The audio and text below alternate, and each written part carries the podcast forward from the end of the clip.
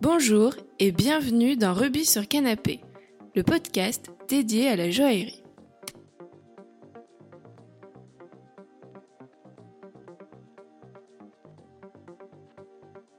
Bonjour Camille. Bonjour Claire. Bienvenue dans Rubis sur Canapé. C'est très gentil d'avoir accepté euh, mon invitation. Je vous en prie, tout plaisir est pour moi. Alors, vous vous appelez Camille Cuvelier, vous êtes la fondatrice de Galerie Pénélope, qui est une Mhm. boutique en ligne de bijoux anciens. Oui. Alors, tout d'abord, est-ce que vous pourriez nous expliquer un petit peu euh, votre parcours? Oui, mais alors, euh, moi j'ai commencé euh, dès le début dans l'expertise de bijoux anciens, en travaillant chez un antiquaire en bijoux pendant six ans.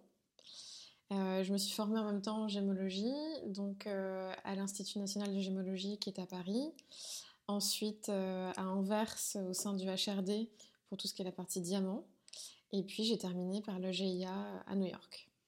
D'accord, donc ouais, vous avez fait des études de, de, De gémologie.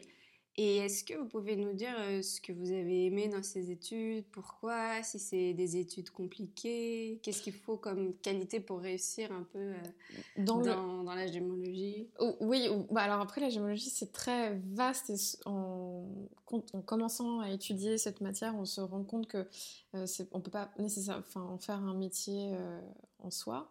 Donc c'est à coupler avec autre chose. Et la gémologie bah, pour les bijoux anciens ça assez rapidement je me suis rendu compte que c'était indispensable puisque le jour où on m'amène euh, une pièce avec des pierres je dois être à même tout de suite de pouvoir identifier les pierres et de ça on, dé- on découle la bonne expertise donc ces études, elles m'ont surtout euh, servi à ça, à gagner en, en- en expérience, euh, en expertise. C'est compliqué euh, comme étude ou C'est plus scientifique que ce qu'on peut imaginer. Mais après, par ailleurs, moi j'ai une vie euh, auparavant où, où j'étais euh, dans la nutrition. Donc tout ce qui était la partie science euh, m'a pas trop posé de soucis en gémologie. Euh, voilà, donc il peut y avoir ça qui surprend un petit peu. Et puis sinon, euh, non, comme étude, c'est génial. On voit plein de pierres tout le temps. Même des pierres qu'on ne verra pas nécessairement en joaillerie, mais voilà, on prend connaissance d'elles, elles existent. Il y a des collectionneurs qui sont là pour euh, les acquérir, donc euh, C'est important de les connaître. euh, aussi, oui. dans tous les le- cas. voilà. Et donc, vous avez fait plusieurs écoles et laquelle vous pourriez recommander et pourquoi? Et le fait d'en avoir fait plusieurs, est-ce que c'est bien ou pas forcément nécessaire? Alors ça peut paraître un peu redondant le fait que oui, j'en ai fait trois ou même trop, mais en tout cas pour moi, j'ai trouvé ça parfait. Et je peux pas vraiment les départager. J'ai peut-être, mais parce que c'est la dernière que j'ai suivie, euh, j'ai peut-être un petit coup de cœur pour le GIA. Mais malgré tout, je pense que la, base assez solide, bah, je l'ai eu grâce à l'ING, où c'était des cours en français. Donc voilà, quelque chose d'assez euh, solide. Ensuite, le HRD, c'était génial parce que pendant presque un mois, on voit des diamants euh, toute la journée. Donc là, on devient très sûr de soi en diamant. Diamant, c'est en plus c'est vraiment la pierre. euh, Enfin, c'est le classique euh, en joaillerie. Euh, Nous, on- en expertise, on en voit tous les jours, donc il faut vraiment être très sûr de soi et de, ce qu'on voit. Et ensuite, euh, le GIA, ça c'était génial parce qu'il y, a y a ce côté-là, malgré tout, où bon, les Américains ont un, côté. euh, ils vont beaucoup plus être dans le côté commercial. Donc c'est hyper intéressant. Ils vous mettent en relation directe avec le monde du travail. C'est beaucoup plus pratique. Oui, plus la donc pratique. euh, ça se complète en fait. euh, les Ouais, différentes Les trois se sont bien complétés. Et vous nous avez dit que vous étiez reconverti. Est-ce que c'était compliqué ou pas forcément? Non, ça s'est fait très facilement. Euh, j'ai étudié dans la nutrition, j'ai travaillé dans ça pendant un an. Euh, j'ai vu euh, que c'était pas fait pour moi et que j'étais très attirée par le monde de la joaillerie, en particulier de la gémologie. Et là, j'ai fait la bonne rencontre au bon moment, c'est-à-dire cet antiquaire euh, chez qui je suis restée pendant six ans. Euh, Quelqu'un de ma famille euh, les connaissait et m'a dit bah, va les voir pour discuter avec eux de, des cours de gémologie. J'y suis allée et, là, en, fait, bah, de fil en aiguille, on m'a proposé un poste. Et du coup, ce poste, est-ce que vous pouvez nous raconter un peu votre expérience? Comment ça s'organise ce type de commerce? Qu'est-ce que c'était votre métier là-bas Alors, ce qui était génial, c'est que j'étais plongée dans le bain euh, très rapidement. Et euh, ça, euh, vraiment, je les remercie parce que ça a été hyper formateur comme expérience. C'est-à-dire que dès le début, on m'a dit voilà, tu ne vas pas être euh, qu'à la vente. Nous, on ne veut pas juste une vendeuse. évidemment que tu vas devoir en faire et qu'il faut avoir ces qualités-là, mais surtout ce qui nous intéresse, c'est que tu te formes à l'achat. Alors là, j'ai découvert un truc génial. L'achat, enfin, on, voilà, on, doit, tout calculer. On nous amène un bijou. Il n'y a pas que le fait que ce soit en or qui va compter. On va devoir analyser les pierres. On va devoir faire des estimations de poids, analyser par exemple pour le diamant leur couleur, leur pureté, toutes les caractéristiques. Euh, et si c'est un bijou ancien, prendre en compte cela, son, le fait que ce soit une pièce plus ou moins ancienne, plus ou moins rare. Et de ça, on découle un prix. Et voilà. Et ça, c'est la partie que je préfère. Oui, et ça, j'imagine, du coup, c'est pas vos écoles qui vous l'ont appris, c'est vraiment l'expérience en voir. Et... Avec eux. Mm. Et c'était quoi un peu les, les, challenges que vous deviez relever euh, au, au, sein de, de cette expérience-là? Le plus dur et le plus euh, stimulant, c'est l'achat, oui, encore une fois. Enfin, C'est-à-dire que la personne qui nous amène l'objet, il faut qu'on faut trouver le juste milieu. En fait, on, bah, on arrive à avoir cette pièce-là à un prix relativement correct, puisque derrière, il faut qu'on en vive. Mais aussi, voilà, il faut que ça soit un prix intéressant pour la personne. Enfin, des personnes qui avaient une certaine éthique, donc on n'achetait pas à n'importe quel prix. Voilà, donc il y a ce juste milieu qui est pas nécessairement facile. Et puis, il y a une autre chose où ça c'est génial, quand on a des pièces où on se doute euh, que ce sont des pièces signées, où on tombe sur des poinçons ou un design bien particulier, là il faut mener l'enquête. Ça, ça peut durer plusieurs jours, voire plusieurs semaines si on doit faire appel à des experts. Oui, parce que c'est pas le même prix euh, d'achat, j'imagine. Bah non, ça n'a rien, oui, ça rien à voir. il peut y avoir des contrefaçons. Tout à fait. Donc euh, là, il faut mener l'enquête. Et puis, c'est peut-être la même chose pour des pierres. par exemple, entre ben, un, saphir lambda, on va dire thaïlandais euh, chauffé, ce ne sera pas du tout le même prix euh, qu'un cachemire non chauffé. Euh, voilà. Donc tout ça, faut être à même de pouvoir l'analyser. Ce qui n'est pas toujours évident pour des pierres, donc on peut passer par des laboratoires aussi. Voilà, enfin, il y a plein de choses possibles. Alors à propos de Galerie Pénélope, est-ce que vous pouvez nous expliquer un petit peu le concept? Du coup, en fait, cette idée, euh, elle est née euh, dans ma tête au bout de 3-4 ans euh, donc, chez l'Antica, chez qui j'étais. J'ai vu que Internet, les réseaux sociaux, tout ça, ça se développait énormément. Notamment les bijoux anciens commençaient à se vendre via ce créneau. Et eux ne souhaitant pas le faire, avec leur accord, j'ai décidé de mettre leurs pièces en ligne, mélangées aux miennes et en fait, c'est comme ça que la galerie Pénélope est née. Bon, à la base, elle s'appelait pas comme ça, elle a changé de nom euh, là il y a quelques mois.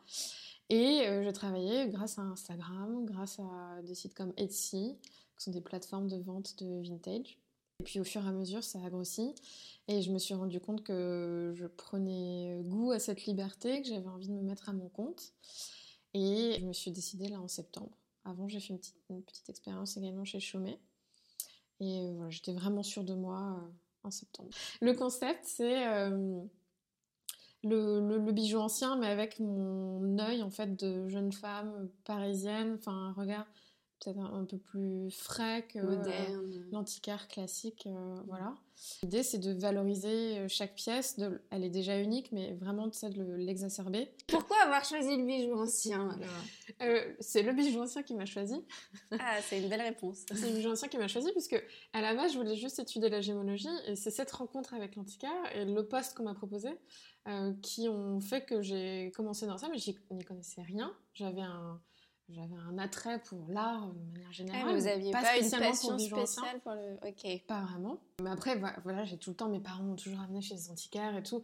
Il y avait ce, goût-là, mais pas porté uniquement sur le bijou. En commençant chez cet antiquaire, là, j'ai découvert le bijou ancien. Et puis, euh, c'est pour ça que je dis qu'il m'a choisi, parce que ça a commencé tout de suite. C'est une belle histoire. Ouais.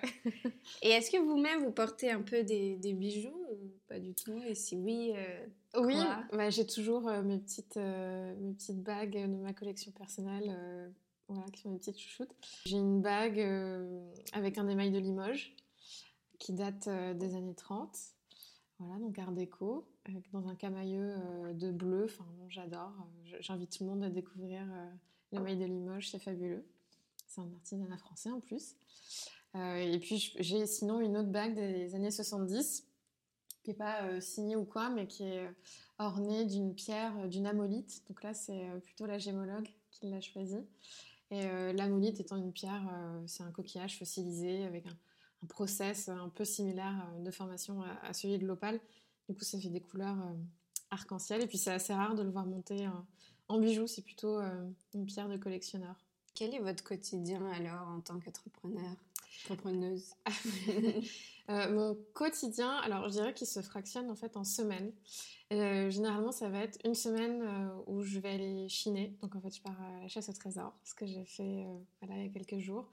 Donc je vais aller en Europe ou en France, aussi bien voir des antiquaires que des rendez-vous avec des particuliers que je peux avoir, que des déballages marchands, des grosses foires d'antiquaires.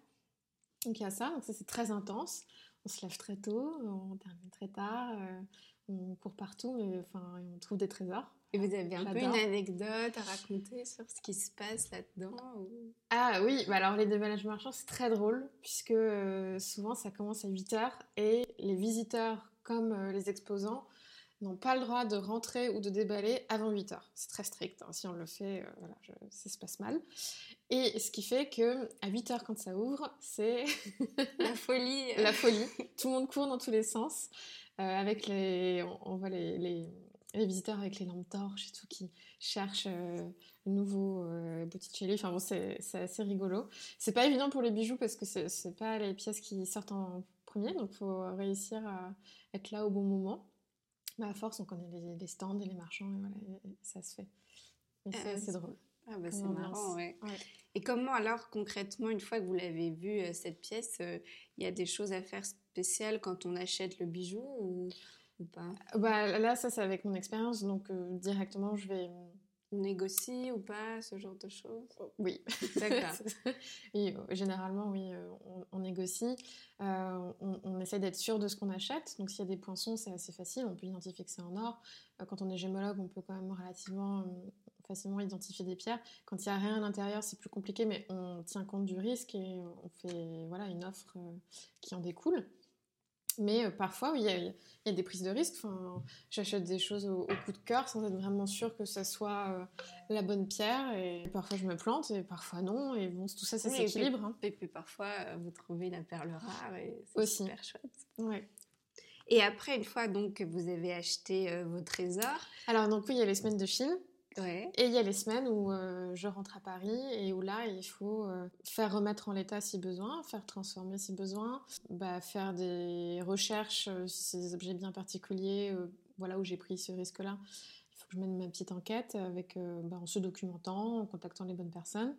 Ensuite, par exemple, tous les objets qui ne sont pas poinçonnés, il faut que je les amène à la garantie, qui est voilà, le service de l'État pour faire poinçonner les objets, parce tout objet qu'on envoie en France doit être euh, poinçonné quand il est en métal précieux. Donc il faut faire ça aussi. Il y a quelques pièces parfois où je peux directement juste les nettoyer, les mettre en ligne. Donc bah, celle-ci, je vais prendre des photos. Euh, j'essaye toujours d'avoir une, de faire des jolies photos, d'avoir un peu une trame dans mon univers.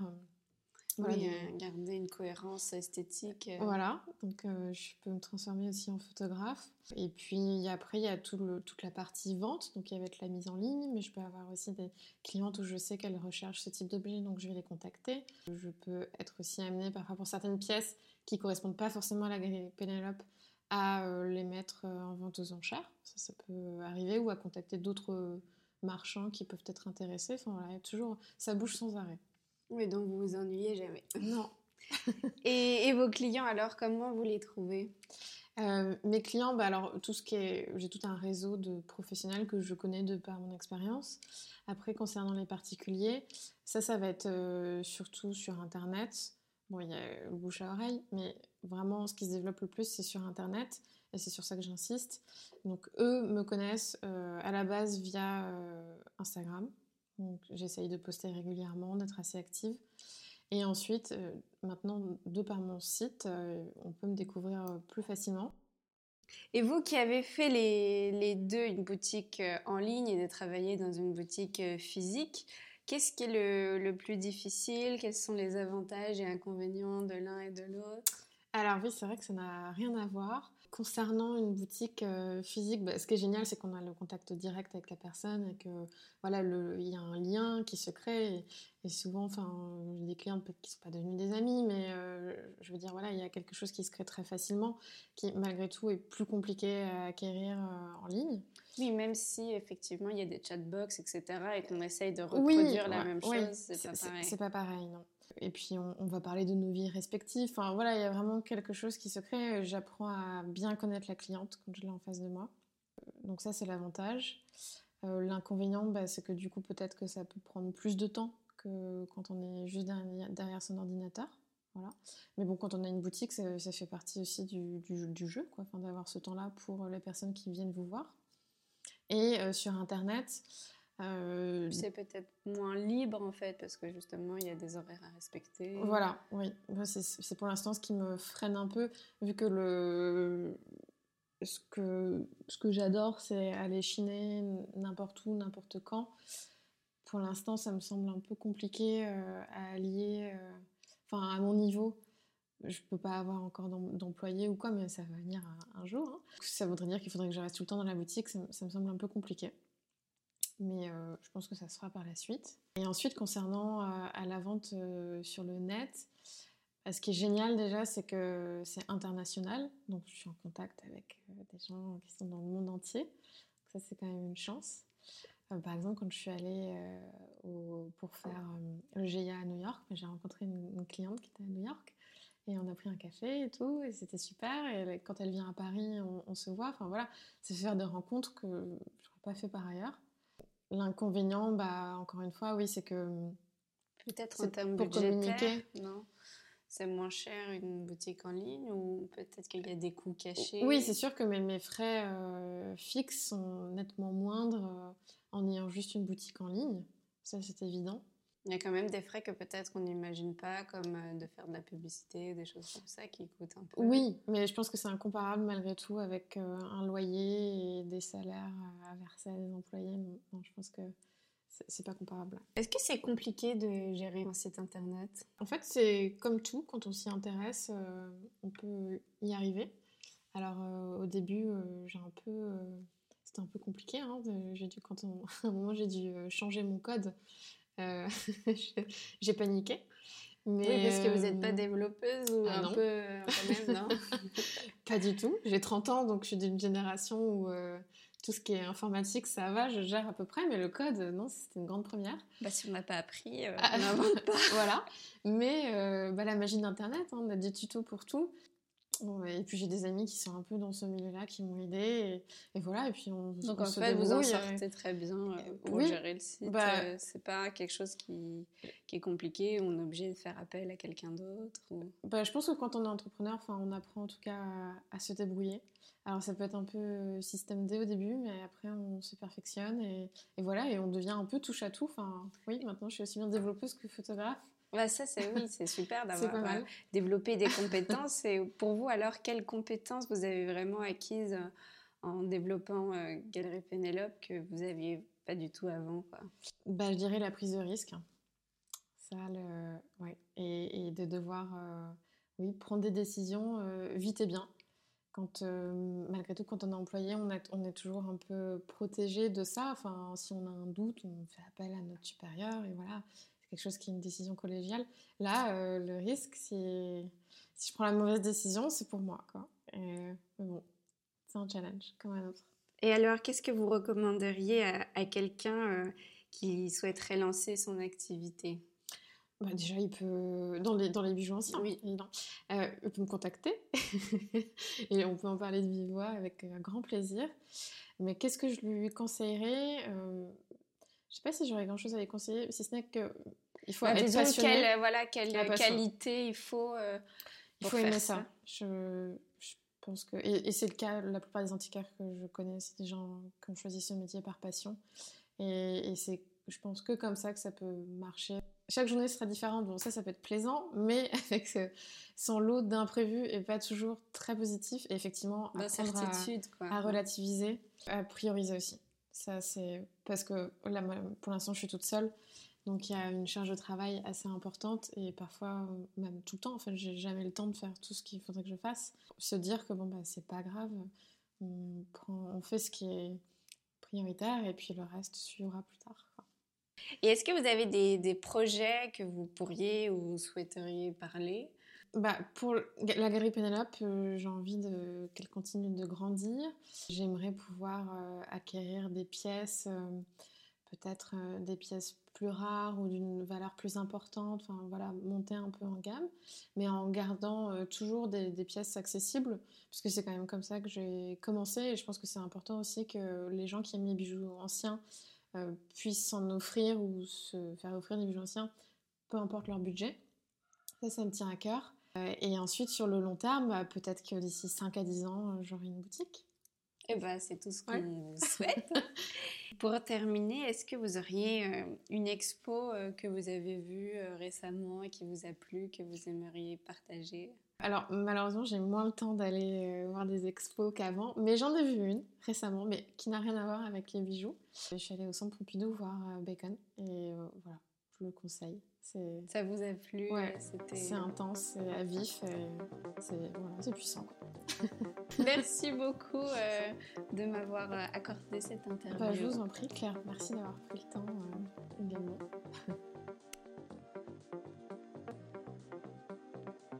Merci beaucoup d'avoir suivi cet épisode. Si vous aimez Ruby sur Canapé, n'hésitez pas à aller sur iTunes, lui attribuer des petites étoiles. Cela est essentiel pour le développement du podcast car ça l'aidera à être mieux référencé, donc plus connu et écouté. Vous pouvez également partager cet épisode sur les différents réseaux sociaux. A très bientôt dans Ruby sur Canapé.